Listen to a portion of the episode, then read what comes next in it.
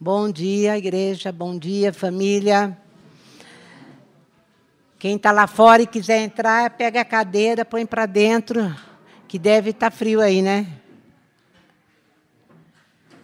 Eu falei hoje de manhã, e hoje só crente vem na igreja, porque com essa, com essa chuvinha, nesse friozinho, depois de tanto quente, e, e nessa chuva eu falei, não, só vai vir mesmo quem, quem Deus trouxer, e você veio para apanhar.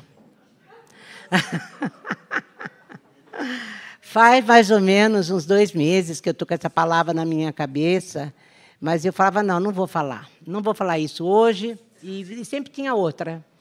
E até ontem à tarde, eu realmente tinha uma outra palavra, me é, preparei a outra palavra, mas Deus sabe de todas as coisas. Eu não estou dando recado para ninguém, eu começo comigo, falando de mim, e aquela música do cantor, aquela frase que fala assim: Eu vou me lembrar de nunca esquecer, ou vou, não vou esquecer de sempre lembrar. Não foi isso? Daquilo que ele é e do que ele fez. E às vezes a gente vai esquecendo. A gente esquece porque ou está muito, tudo muito difícil e a gente está correndo o tempo todo atrás da gente mesmo e atrás das coisas que estão acontecendo, ou está tudo muito bom. E a gente acaba esquecendo daquilo que nunca deveríamos esquecer. E é disso que eu quero falar. Como eu disse, eu vou começar comigo. Nós vamos ler e vamos visitar quase que Timóteo inteiro. E eu lembrei ontem à tarde de uma coisa que. Como foi que aconteceu comigo? Claro que eu já deveria ter escutado isso várias vezes, o Salmo 1. Eu lembro até hoje do Salmo 1.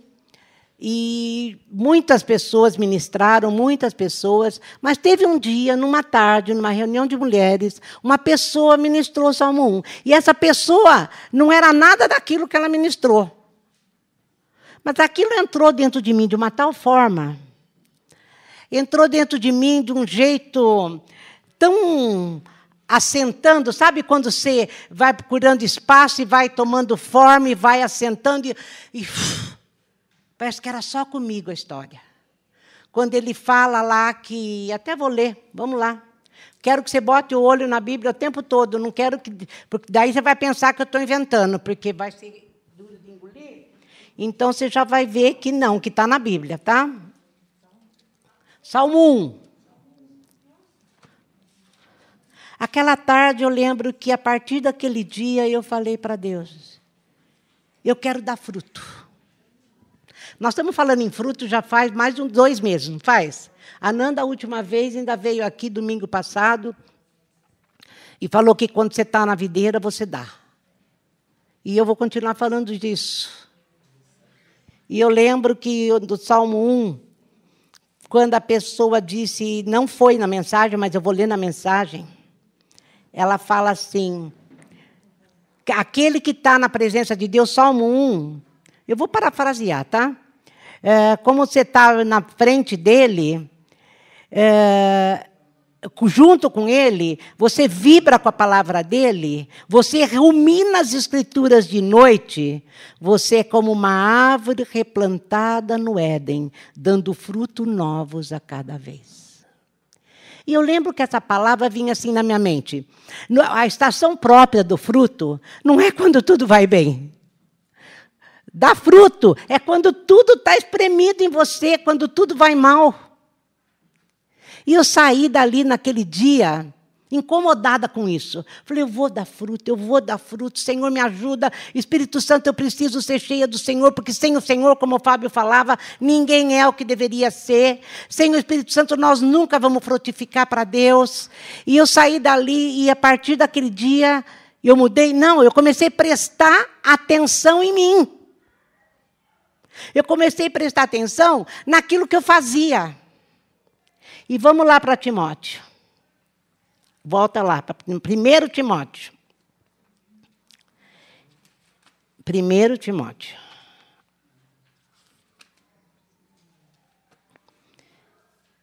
Eu sei que eu tive um impacto a partir daquele dia e comecei a prestar atenção e aquilo mudou a minha história. Tem mudado, não é que mudou, tem mudado. 1 Timóteo, capítulo 1, versículo 12. Árvore plantada junto a ribeiros. Nunca perde as folhas e vai dar fruto. É igualzinho para mim isso aqui. Sou grato a Cristo Jesus. Olha aqui, nunca se esqueça. Se lembre de nunca esquecer. Ou nunca se esqueça de lembrar isso que Paulo está falando. Sou grato a Cristo Jesus, que me julgou capaz de cumprir essa tarefa. Mesmo que eu não merecesse confiança, você sabe, ele me confiou esse ministério. As únicas credenciais que eu trouxe foram agressão, intolerância, é 1 Timóteo 1,12. Agressão, intolerância e arrogância. Mas fui tratado com misericórdia, porque não sabia o que estava fazendo. Não sabia contra quem lutava. A graça, misturada com a fé e o amor, foi derramada sobre mim e dentro de mim. E tudo por causa de Jesus. Aqui está uma palavra que você deve levar no coração, confiar nela. Jesus Cristo veio ao mundo para salvar os pecados. Eu sou a prova, ele fala. O pecador público número um. De alguém que jamais conseguiria nada a não ser por pura misericórdia. E agora ele me apresenta como prova da sua paciência sem fim os que confiam nele para sempre. E por isso ele desemboca falando: profunda honra, esplendosa glória ao Rei de todos os tempos, Deus invisível, imortal, sempre e sempre. Amém. Paulo, Saulo aqui, de repente ele se vê como Paulo, uma nova criatura. Mas antes, ele está falando, havia dentro de mim, e eu vou dizer aqui, eu, o dia que eu escutei aquele salmo, e o dia que eh, o Espírito Santo veio se amoldar dentro de mim, me cutucar em todo o tempo, nesse sentido, havia dentro de mim uma Letícia que Jesus veio libertar. Falou: não é desse jeito que você vive que eu quero que você seja. Eu quero que você viva de uma outra forma. É isso que Timóteo está falando. Dá fruto para mim. Dá fruto para mim. Venha ser aquilo que você está, as suas raízes estão no rio. Você está se alimentando de mim. Então venha ser como eu sou, eu te dou, eu te dou meu espírito, você vai conseguir. É isso que Paulo está falando. E é isso que eu vi aqui. Deixa eu ver se eu vou ler até o fim. Vou. Daí ele fala: Estou passando essa tarefa para você, meu filho Timóteo. A palavra profética dirigida a você nos preparou para isso. Ele está falando no outro, combate firmado na palavra que te foi dado. Combate o bom combate, guardando a fé e a confiança. Todas aquelas orações serão atendidas para que você faça um bom trabalho e seja destemido em sua luta pegado à fé. Afinal, nós estamos numa guerra. Alguns, você sabe, por relaxar na firmeza e por pensar que qualquer coisa é válida, fizeram da vida uma bagunça. Então ele está dizendo que porque eu relaxei nessa minha corrida, nessa consciência, naquilo que eu nunca devo esquecer, naquilo que eu tenho que lembrar, eu posso voltar a ter as reações que eu tinha antes de ter experimentado a graça, o amor e a misericórdia. Eu, eu entendi assim. Eu entendi que frutos espirituais, ele nasce da presença de Deus numa vida curada numa vida é, nova, numa vida de Cristo agora. Agora, se a gente não prestar atenção, se a gente relaxar, como ele está falando, na firmeza, ou pensar que não é bem assim, a gente vai voltar a ser aquilo. Daí, Paulo, no segundo Timóteo, olha o que ele fala, ainda no mesmo sentido. Numa cozinha, Segundo Timóteo 2, 20. Põe teu olho lá. Estou na mensagem. Parece que dá uma, é, tem muitas diferenças, mas é a mesma coisa.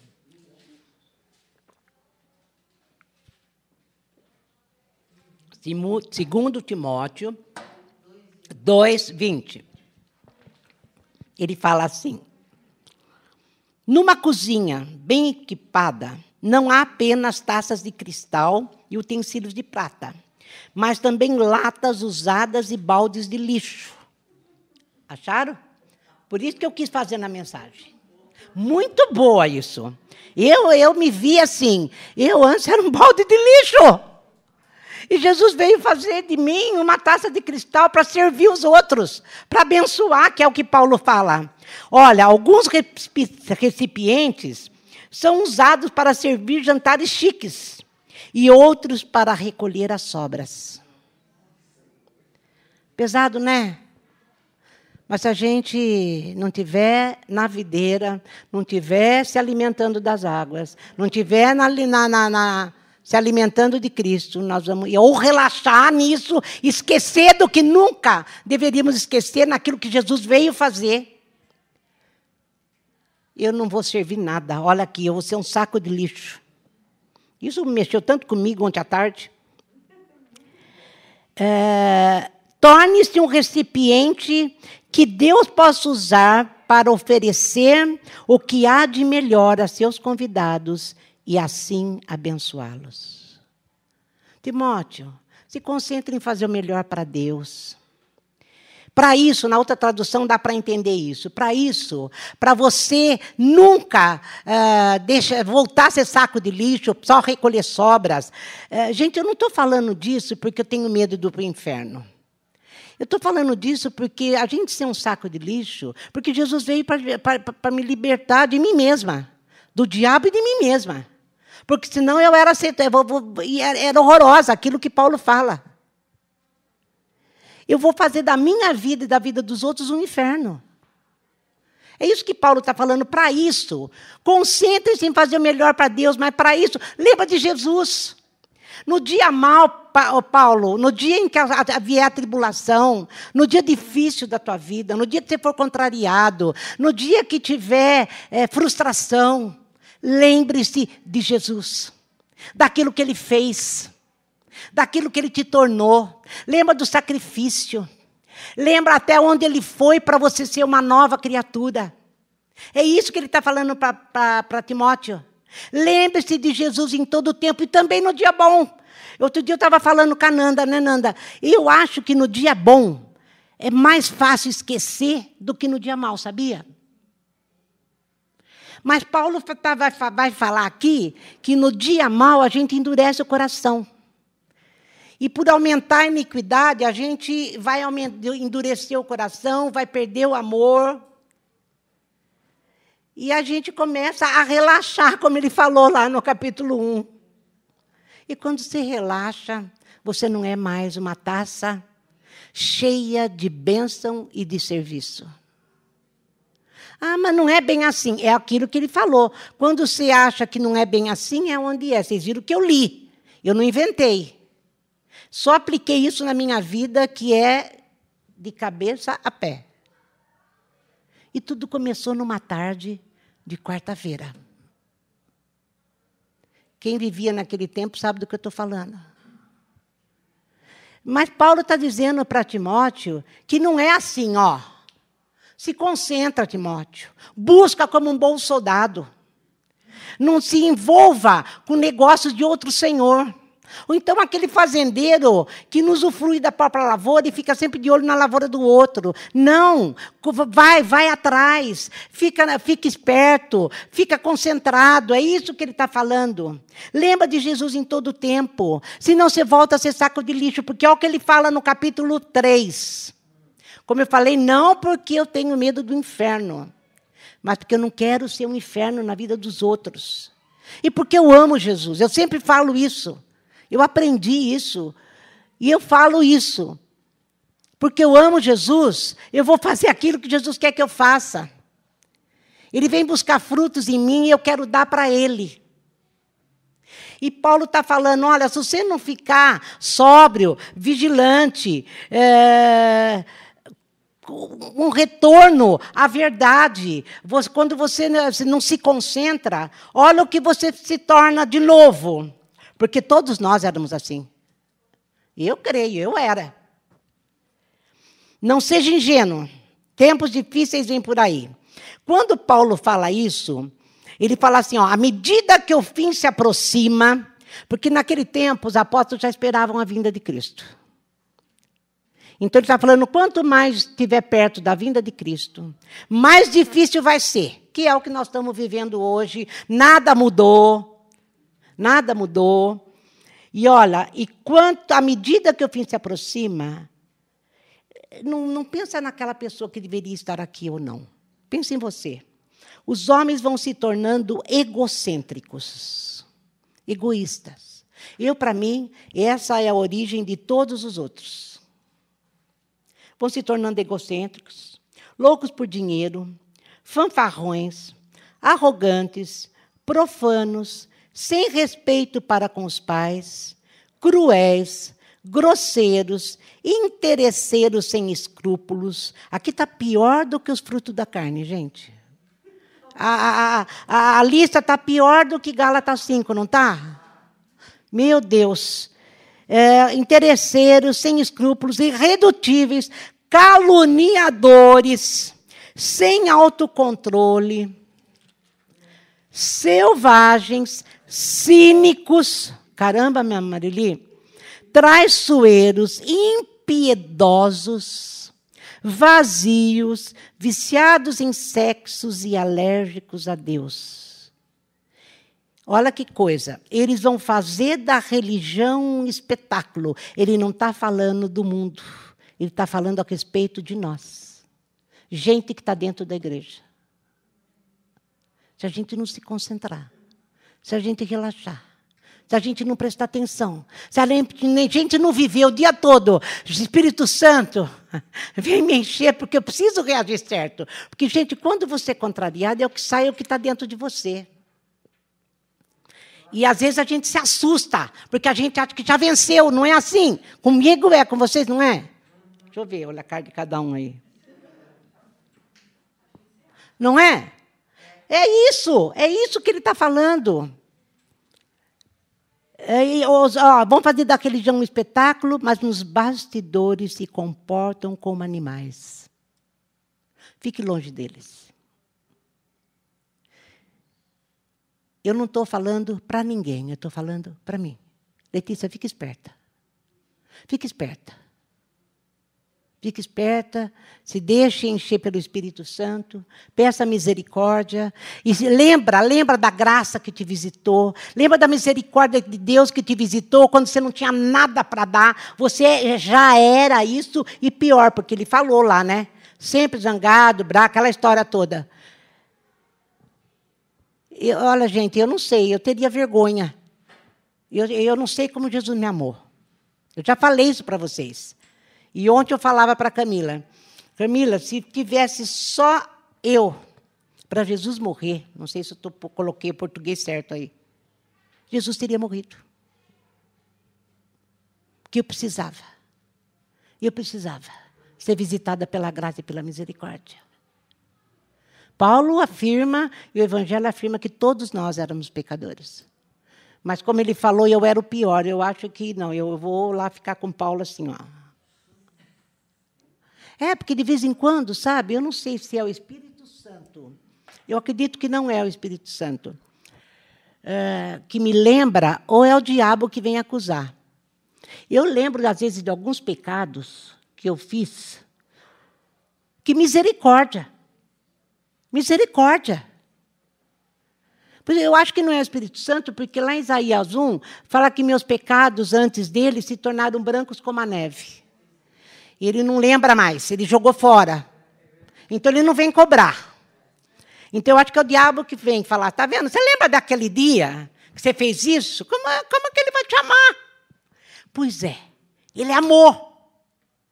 Ele me amou. Ele te visitou, ele me visitou.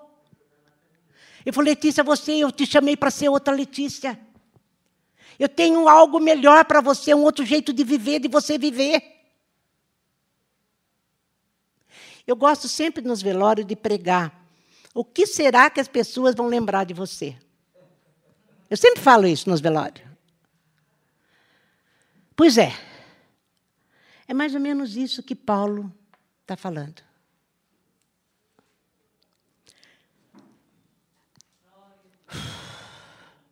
Mas daí, sabe o que, ele fala para Timóteo? Timóteo, por isso, pregue. Pregue a palavra. Lembra que eu falei? E eu comecei a perceber o que estava dentro de mim, prestar atenção em mim, através da palavra. Não foi num culto hiperpentecostal, que eu já fui em muitos. Não foi. Não foi um dia que alguém botou a mão na minha cabeça e eu rolei e eu caí. Não, não. Foi a palavra de Deus escutando de uma pessoa que nem tinha isso para dar. Acho que ela achou bonito e foi pregar aquilo. Não era para ela, mas era para mim. Então, Paulo está falando para Timóteo, para Timóteo, então, Timóteo, prega o tempo todo prega o tempo todo, para todos serem um bom soldado de Cristo, para todos serem aquele que se envolveu na vida de Cristo e vai até o fim. Ele não se envolve com mais nada dessa vida. Ele olha e sabe que não é para ele, que ele pode ser diferente, passando o que todo mundo passa. Pregue, pregue em todo o tempo. Daí ele fala assim no 14, eu estou no 3,14. Não há nada como a palavra de Deus, escrita para mostrar o caminho para a salvação, por meio da fé em Cristo Jesus. Vou ler de novo. Não há nada como a palavra de Deus escrita para mostrar o caminho para a salvação por meio da fé em Cristo Jesus. E o que, que a gente faz com a palavra escrita? Lê. Escuta. Escutar no hebraico significa obedecer. Deixa o Espírito Santo entrar e se amoldar dentro de você. Não é para ele, não é para o outro, é para mim. É, não há nada, então, como ela. Cada parte da Escritura, cada parte da palavra, é inspirada por Deus e útil de um modo ou de outro para mostrar o que? A verdade. Denunciar nossa rebelião. Eu acho que é o que aconteceu comigo aquele dia corrigir os nossos erros, ensinar como viver os caminhos de Deus. Por meio da palavra, somos unidos e moldados para as tarefas que Deus deseja nos incumbir. É através da palavra que você se torna um cesto útil para que Deus possa usar para poder abençoar, curar, libertar, fazer a obra que Deus te chamou para fazer. Senão você não vai passar de um saco de lixo. Então é através da palavra. E no capítulo 4 ele fala assim: Eu combati o bom combate, eu guardei a carreira, e eu guardei a fé, completei a carreira. E ele fala assim aqui na mensagem: Não sei como dizer isso de modo mais veemente. Deus está na sua retaguarda. Olha que gostoso. O próprio Cristo é o juiz, como a palavra final sobre todos os seres vivos e mortos. Ele está para se manifestar com o reino. Portanto, intensifique o trabalho de divulgação da mensagem e seja vigilante. Desafia, advirta, insista com seus ouvintes. Não desista insta, prega, desafia, insiste de novo, insiste de novo, porque tem um lugar aí que eu não li, que você não sabe o dia que Deus vai visitar a pessoa com a palavra, como foi comigo naquele dia. Quando eu devia ter escutado, gente, Salmo 1, muitas vezes, muitas vezes. Mas naquele dia. Por isso, o Paulo falou para Timóteo: nós temos que fazer. Em todo tempo, pega a palavra, leva a mensagem de boas novas. Olha, fulano, você está vivendo desse jeito, mas tem um outro jeito de você viver. Jesus, Jesus faz isso em você. Ele está na tua retaguarda. Você não tem que se preocupar, porque de você, você não tem nada para dar. Eu, eu e a Bárbara falávamos isso. Mas Ele vai fazer de você aquilo que você foi chamado para ser. Mas nós temos que escutar, nós temos que pregar em todo o tempo, seja esse o nosso trabalho. Não se envolve com outras coisas a não ser na obra do seu Senhor. Como um fazendeiro que vai usufruir da colheita, ele fala. Quer ver onde que está isso? Acho que é no segundo, não é no primeiro. Não sei, eu não, não escrevi. Não grifei. Acho que é aqui, ó. É, no 2 ainda, no 2 que eu não li. O soldado em serviço não pode ser apanhado negociando no mercado. Ele se concentra em cumprir suas ordens. O atleta que se recusa a jogar conforme as regras nunca conquistará um título, né, Duda? Tem que ser do jeito que foi dito para ele fazer. O treinador sabe o que está fazendo. Olha, vai por aqui, não vai por aqui, faz isso, faz aquilo, levanta a mão, levanta a perna, sei lá. Não é isso? É o fazendeiro aplicado que usufrui sua própria lavoura. Pense nisso. Deus o ajudará a entender. É isso. É isso. Como que nós temos vivido? O que, que tem saído de dentro de você quando a coisa não é do jeito que você quer? Mas eu já tinha vencido isso, como que isso volta dentro de mim? É preciso dar uma relaxada. Você não está prestando atenção. Você esqueceu de lembrar ou lembrou, é, se lembre de nunca esquecer a obra de Cristo. Jesus veio, pagou o preço que pagou. Não era só para libertar do diabo, era para libertar a gente da gente mesmo. Eu estou sempre falando isso. É que a gente se julga um pouquinho mais, né? É aquilo que ele fala para Timóteo. Quando a pessoa se julga um pouquinho mais, ela relaxa. E a gente acaba relaxando. Sem perceber, gente. É sem perceber. A coisa não acontece de repente. É, é, vai devagarzinho. Quando você vê, você bobeou. Sabe aquele negócio? Você bobeou. Então foi para isso que eu estou pregando hoje.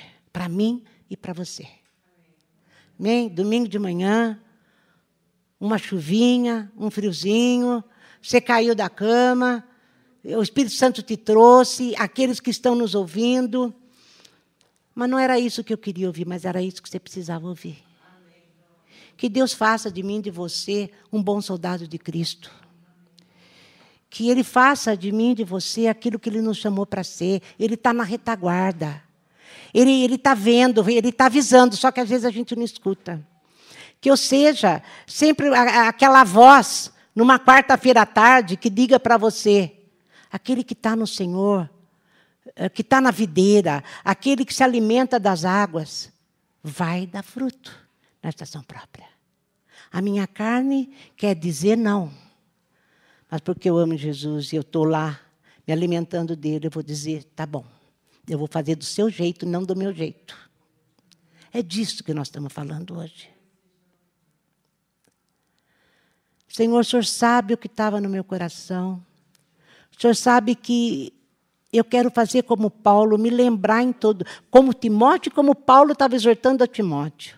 Lembrar o tempo todo de que o Senhor é eterno, imortal, invisível, mais real. Tem uma música que a gente canta isso. É o que Paulo estava falando.